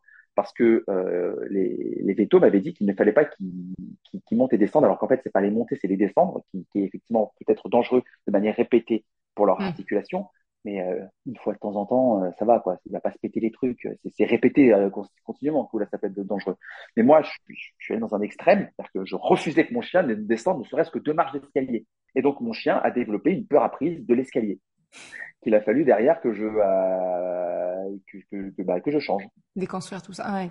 Effectivement, en fait, ce que tu l'impuissance apprise, ça démontre juste finalement la force d'une croyance mmh. qu'on peut développer. Complètement. Qu'elle soit utile ou inutile d'ailleurs, ou dangereuse. bien sûr. Bien sûr, mais c'est un, un, pouvoir qui est horrible. Moi, la puissance apprise, c'est quelque chose pour lequel je lutte, mais fondamentalement. Voilà. Souvent, on demande aussi à ce que nos enfants ou nos, nos, animaux soient parfaits partout. Bah non, je suis désolé, les gars. Euh, c'est un moment, euh, faut... il y a des combats que je mène et d'autres que je ne mène pas. Voilà. On change pas le monde comme ça en euh, claquant des doigts. Enfin, c'est. Ouais, non, mais voilà, c'est ça. Ouais. Et puis il faut accepter les lacunes des uns et des autres, travailler dessus. et quand tu vas commencer à travailler sur la lacune A, eh ben, tu vas délaisser la lacune B. Euh, et le problème, c'est que bah, quand, quand, quand, la lacune A sera plus une lacune, mais une force, bah, la B qui était une force, est peut-être devenue une lacune entre temps parce que tu n'as pas beaucoup.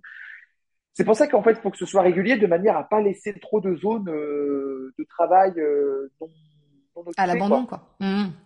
Voilà. C'est pour ça que je dis, vous savez, des parents qui, qui travaillent de 7h30 du matin à 21h30 le soir. Euh, bah, forcément. Après, ça... non, mais c'est un choix. Hein. Mais attends, mais attends, mais c'est un, un, choix. Un oui, mais il faut en avoir conscience. Moi, ce que j'aime bien, ce que j'aime bien pour nous, c'est qu'on fasse les choses en conscience. Voilà. Voilà.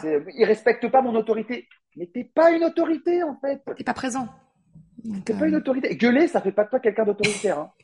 Ouais, mais c'est vrai. Ça fait juste quelqu'un de toi qui hurle. Mais ça fait pas de toi une autorité. En fait, il faut comprendre une chose, c'est que l'autorité, elle doit être respectable. Et le respect, c'est un sentiment. C'est pas une émotion. C'est un sentiment. Et comme tout sentiment, on peut choisir de l'avoir ou de ne pas l'avoir. Mm. Le respect, si tu viens sans, tu repars sans. Voilà, c'est comme ça. Voilà. Que tu le veuilles ou pas. Donc tu peux gueuler tout ce que tu veux, tu peux taper tout ce que tu veux.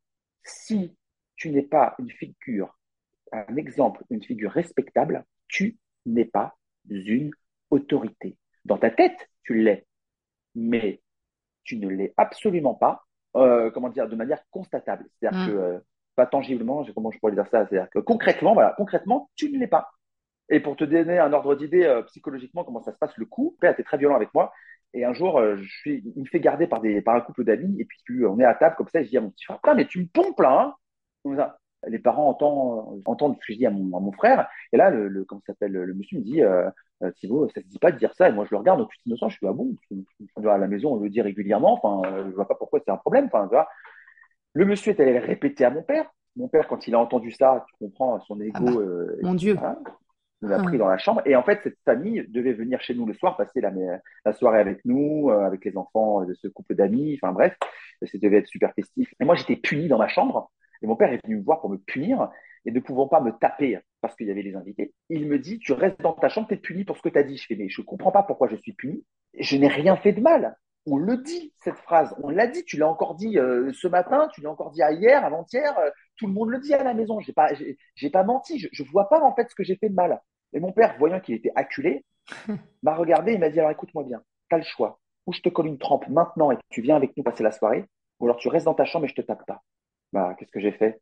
J'ai regardé mon père et j'ai dit ok, cogne, parce que je préférais me faire cogner parce que bah, j'étais habitué, euh, mais de passer la soirée. Et là, mon père, il s'est retrouvé mais comme un comme un con en fait à me regarder, mais il fallait voir les yeux de mon père.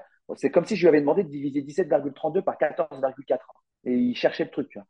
Euh, et j'ai regardé, j'ai fait, vas-y, cogne. Par contre, je préfère passer là. Parce qu'en fait, tu vas cogner, bon, bah, comme d'hab, déjà pour commencer. Puis alors, je vais avoir mal, quoi, 10 minutes. Hein. Par contre, je vais passer une très bonne soirée. C'est là, en fait, tu vois la limite. Oui. Tu mets, tu mets face à son aveu de faiblesse. Enfin, c'est là où tu vois la limite du, du raisonnement, en fait. Ton coup, bah, d'accord, ok, ouais, bon, bah, ça fait mal combien de temps? Puis en plus, tu t'habitues. Le problème avec la, ce qu'on appelle le négatif et le coup, euh, l'électrocution pour les chiens, tout ça, avec les, colliers, mm. euh, tirer sur le truc, c'est que tu t'habitues. Donc, comme tu t'habitues, tu réponds moins. Comme tu réponds moins, on tape plus fort. On augmente l'intensité. C'est l'escalade. On, voilà, on, augmente l'étranglement. C'est où elle est où la limite? Elle est où la limite? Mm. Si tu es obligé d'électrocuter, c'est qu'il n'a pas compris. Si tu es obligé de cogner, c'est qu'il a toujours pas compris. C'est hurler sur quelqu'un ou taper quelqu'un, c'est comme d'aller voir un mec qui parle russe et de lui hurler en français, passe l'aspirateur. Mais tu peux hurler tout ce que tu voudras, mon pote. Tu peux, tu peux hurler aussi fort qu'un avion d'école. Il ne passera pas l'aspirateur. Il n'a pas compris ce que tu lui demandes. Voilà. On en revient. Ça sert à rien. La compréhension, le pourquoi, c'est la clé. Prends l'aspirateur et montre-lui. Tu vas voir, c'est marrant. Il va, il va dire Ah, c'est ça que tu voulais. Ben, ben, mais c'est ça que je veux, mon pote. ah, mais ça, c'est, c'est, ouais, c'est la, c'est vraiment finalement la, la, la clé de toute relation. C'est la communication entre deux et la compréhension du pourquoi. Euh, un chien, l'obéissance, c'est pas normal. Hein. faut lui apprendre à l'obéissance. Ça, mais c'est ça que les gens n'ont pas compris. L'obéissance, c'est pas normal. Regarde, euh, un, un, gamin dans la rue qui connaît pas du tout quelqu'un, normalement, on va dire 14 ans, et le mec dit, hé, toi, viens là, ah non. T'es qui toi? Euh, Tu fais quoi toi?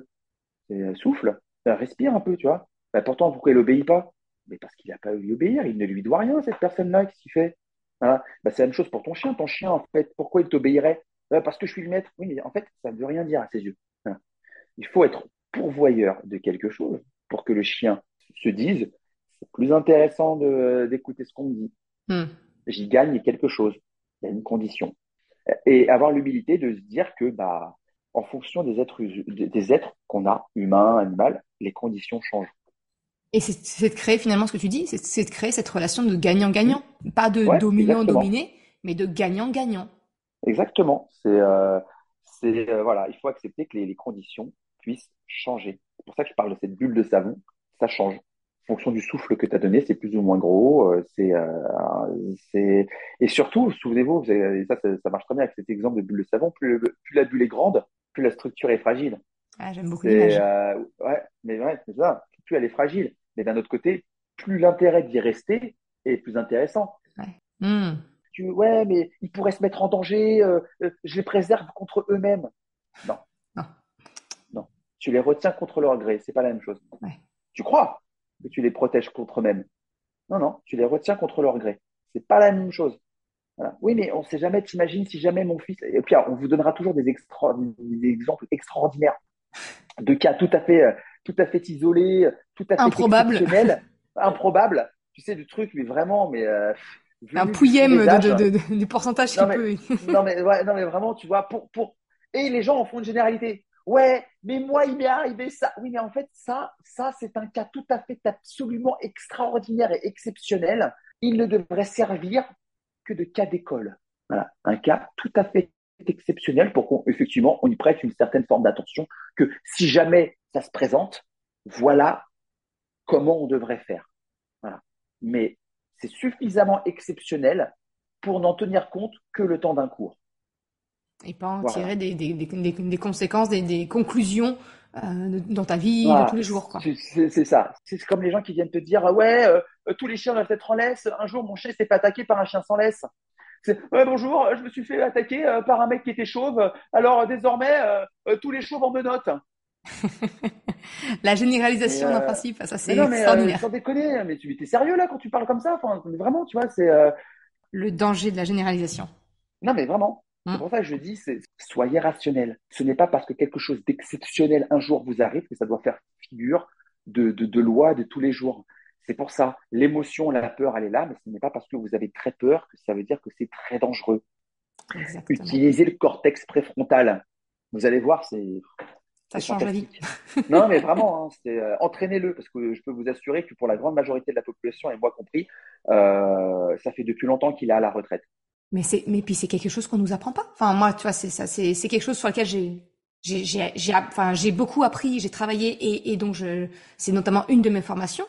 Euh, pour moi, enfin le, le, les émotions, on nous apprend pas à savoir bien les vivre, à savoir les communiquer, à les comprendre. C'est et pourtant bah, c'est la base de tout.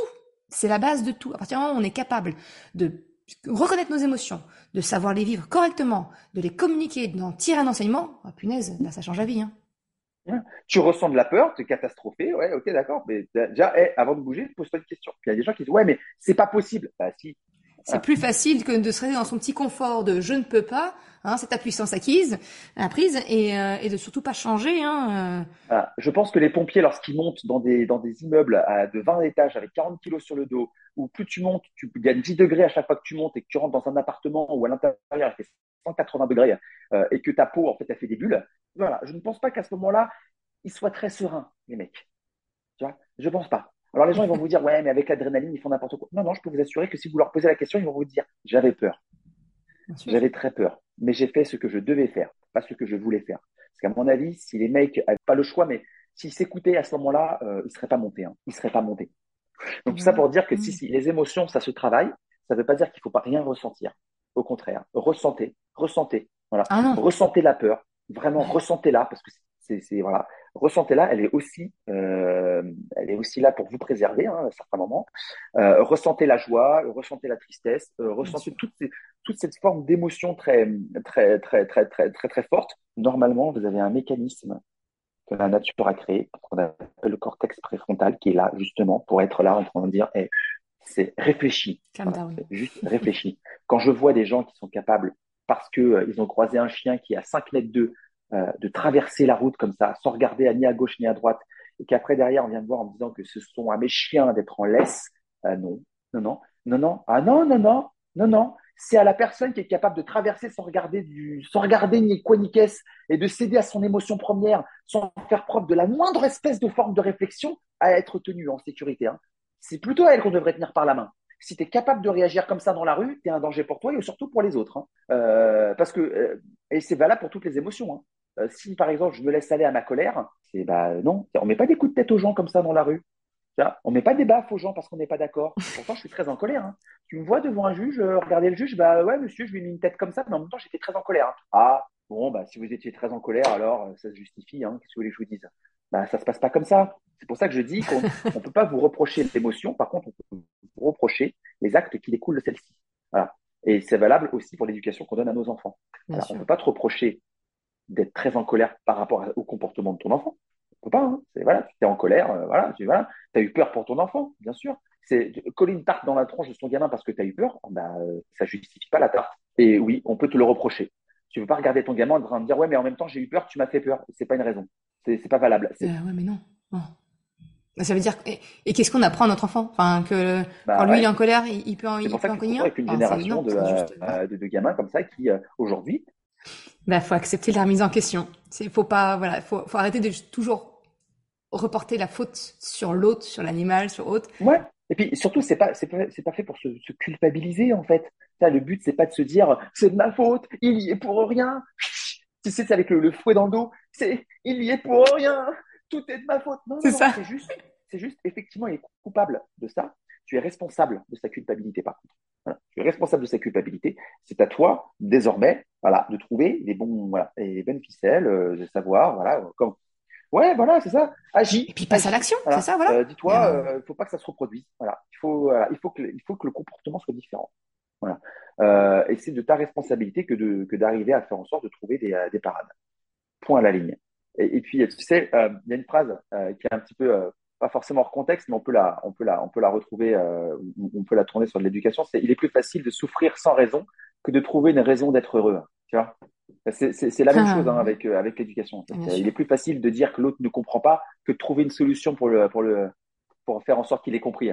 Voilà. C'est plus facile de dire que c'est l'autre qui peut pas. il peut pas, il est trop con. C'est beaucoup plus facile. Voilà. C'est comme ça, euh, c'est la race. Ça, c'est beaucoup avec les chiens. Euh, ouais, si mon chien il est comme ça, c'est la race. Alors, je vais vous annoncer quelque chose. En tout cas, je ne sais pas si j'ai raison, mais c'est quelque chose auquel je crois fondamentalement. Euh, c'est que, en fait, la race n'intervient pas dans le savoir-être. On est d'accord. Bah, si je fais le parallèle, la parentalité, tu vois, ça veut dire, moi, je le dis moi-même, hein, mon grand est un hypersensible. Oui. Mais c'est pas parce qu'il est hypersensible mmh. que je dois accepter euh, et que mmh. je dois le laisser mmh. vivre ses émotions, euh, ces, tempêtes émotionnelles qu'il peut avoir. Euh, non. J'ai envie de me dire d'autant plus parce que il est, il a cette caractéristique-là. C'est encore plus important que je lui apprenne à, à, savoir les vivre, à savoir les communiquer. Alors c'est pas parce que ton fils il était DAH, ou ton enfant était DAH, il est HPI, il est... Peu, peu importe sa spécificité, ben c'est pas c'est pas une excuse, c'est une raison de plus pour mettre en place ce qu'il faut pour l'accompagner, pour savoir vivre et savoir être, comme tu le dis. C'est un caractère, quoi, si tu veux. Enfin, pas un caractère, je n'arrive pas à trouver mon, mon, mon, terme. Voilà, c'est une caractéristique. Voilà, c'est une caractéristique. Voilà. Entre, oui, c'est une option. Voilà, c'est une option. Il faut faire avec. Voilà, c'est, euh, il y a ça. Mmh. Voilà, y a, il faut faire avec ça. Mais, mais, il faut composer avec. Voilà, ça fait partie d'eux. Ça ne veut pas dire qu'il faut laisser aller. Ouais, mais c'est comme ça. Non, non, on arrête ça. Ça, ça, ça, tu le prends. Hein, ah, L'épingle, là, tu la prends comme ça. Non, non, non, tu la mets pas sur le mur à côté. Tu la jettes à la poubelle. C'est pas c'est comme ça. C'est non, c'est comment faire avec ça. Exactement. Et ça, ça change. Enfin, celui-là, il est très calme. Euh, je sais qu'à certains moments, il peut briller pour certaines choses. Euh, il a un rapport particulier avec la nourriture. Bah, je fais avec. Euh, j'essaie d'anticiper. J'essaie de comprendre. Euh, j'essaye de changer progressivement cette perception euh, de manière à faire en sorte que ce soit moins handicapant pour lui. Parce que je vous rappelle quand même que euh, les personnes en souffrent beaucoup. Souvent, les gens ils sont enfermés hein, là-dedans. C'est quand même eux qui doivent dealer avec ça. Hein. Enfin, tu vois, ils doivent faire avec. Il faut pas, faut pas l'oublier que si nous on dicte les règles, c'est ceux qui les appliquent qui doivent faire avec. et puis sa sœur, elle est nettement plus, frivole, plus, voilà. Elle est plus, euh, plus, plus expressive sur beaucoup de choses. Parfois, c'est un vrai handicap, hein, parce qu'elle peut se mettre en danger. Mais ça ne veut pas dire que c'est comme ça et que la seule solution, c'est la laisse, c'est plus simple. un chien en laisse, c'est pas un chien éduqué. Point à la ligne. Tu composes avec. Voilà. Est-ce que tu penses que ton enfant, en fait, il est bien éduqué parce que tu le tiens, tu le tiens par la main toute sa vie? Non. Voilà, c'est tout. Point à la ligne. C'est un, un, chien tenu en laisse est aussi bien éduqué qu'un enfant tenu par la main. voilà. J'aime beaucoup cette, euh, euh, cette, cette, image. Si tu lâches pas ton gosse par la main, c'est que ah t'as pas fait le taf. Bah, c'est un signe de confiance finalement. Dire je, je, voilà, je. Tu vois, moi, je, laisse, laisse pas mes chiens dans les transports en commun euh, sans laisse, par exemple. Ils sont attachés. Pourquoi? Parce que la balance bénéfice-risque mmh. entre le risque que je prends en les laissant en liberté par rapport aux bénéfices que je tire de leur liberté est, est, nul, est absolument nul. C'est tout. Hein. C'est tu vois le bénéfice que tu as de laisser ton enfant sans le tenir par la main euh, dans une rue de campagne euh, ou au milieu des champs est immense. Par contre, euh, ton gamin de 5 ans, avenue des Champs-Élysées, premier jour de solde, à 16 heures, je vois pas vraiment l'intérêt de, de, lui lâcher la main en fait. la balance bénéfice-risque, je la, voilà, je la comprends pas. C'est pas la même. bah, en tout cas, merci beaucoup Thibaut parce que c'était hyper euh, hyper intéressant. Euh, J'aime beaucoup ce, parallèle qu'on a qu'on a pu avoir euh, entre l'éducation canine et, puis bah, l'éducation, l'accompagnement des, enfants. Donc merci beaucoup à toi pour pour cet échange. Bah écoute, merci surtout à toi. Franchement, c'était vraiment super. ça m'a fait très plaisir d'échanger avec toi. Et puis et puis voilà. Bon, j'espère que les gens qui vont écouter vont bien comprendre que c'est pas des jugements que je mets. Hein, c'est un avis que je donne. que chacun pense, voilà, il fait ce qui me semble être le mieux pour éduquer ses, euh, ses, enfants, mais je pense que euh, la meilleure, la, meilleure question qu'on peut poser à son enfant, c'est pourquoi. C'est ça. Le pourquoi. Je pense que c'est vraiment, c'est vraiment le, le, mot clé, c'est pourquoi, comme tu le dis. Et euh, je te rassure tout de suite, les personnes qui écoutent ce podcast, je leur parle souvent de changement de regard. Donc, je pense bien qu'ils ont pas pris ça pour du jugement, mais pour une proposition de changement de regard. Et c'était tout l'intérêt pour moi de te recevoir sur, sur le podcast. Alors, merci pour ça. Merci, c'est gentil. Merci Thibaut. Bye bye. Merci d'avoir écouté cet épisode jusqu'à la fin. Tu retrouveras les liens mentionnés en description de l'épisode ou bien dans sa retranscription sur le site merrecredi.com. Si tu as aimé cet épisode, s'il t'a été utile, je t'invite à le partager, à en parler autour de toi. Ou, si le cœur t'en dit, de me laisser un commentaire et une note de 5 étoiles sur Apple Podcast ou Spotify. Cela me permet de faire connaître le podcast et m'encourage à progresser. Un grand merci à celles et ceux qui prennent le temps de le faire ou de m'envoyer un message privé si leur plateforme d'écoute ne le permet pas. Je te souhaite une excellente journée, après-midi, soirée, quel que soit le moment où tu écoutes et je te dis à la semaine prochaine pour un nouvel épisode. Ciao